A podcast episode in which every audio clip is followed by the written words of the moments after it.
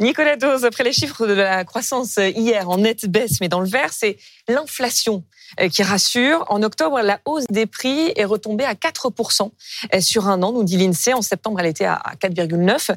Est-ce la, la fin de la crise inflationniste, comme le dit Bruno Le Maire? J'irai pas jusque-là. Je lui laisse la formule. Moi, je vais parler d'un net ralentissement de la hausse des prix un point de moins presque en un mois, c'est un très fort ralentissement. Pourquoi je ne vais pas jusqu'à dire que c'est la fin de la crise inflationniste?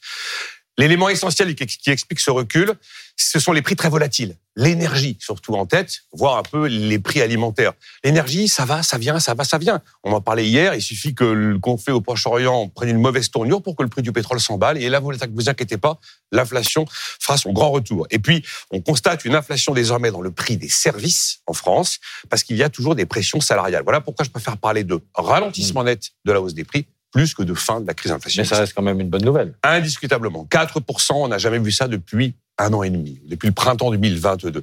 Un bémol quand même sur les 4,9%. Autant la France se distingue en Europe le bon élève de l'Europe sur la croissance. On a des chiffres bons par rapport à des chiffres au troisième trimestre dans le rouge en Allemagne, au Portugal, en Autriche, aux Pays-Bas.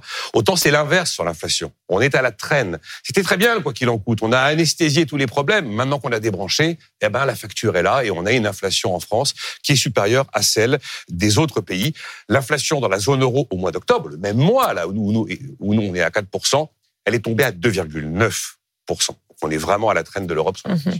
Peut-on dire quand même que si, euh, si l'inflation euh, se calme, les, les taux immobiliers vont se calmer aussi? Dans un monde parfait, bien sûr. S'il y a moins d'inflation, la Banque centrale arrête de monter ses taux, voire même elle baisse ses taux. Si elle baisse ses taux, le prix de l'argent baisse. Si le prix de l'argent baisse, les taux immobiliers baissent. Après, il y a la réalité. Vous demandez aux professionnels, ils pensent que le plateau des taux immobiliers, c'est aux alentours de février 2024 autour de 5% hors assurance sur 20 ans, avec un espoir de voir tout ça refluer dans les 4% fin 2024.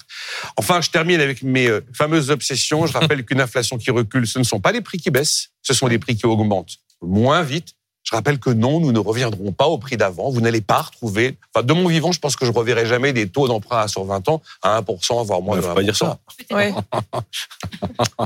De la même manière que le SMIC va pas revenir à son niveau de 2021. Je suis désolé, je suis un peu obsédé comme garçon. Ouais, très, et très pessimiste aussi. Euh, non, pas pessimiste. Je dis que c'est une bonne nouvelle, l'inflation qui reflue quand même. Merci Nicolas.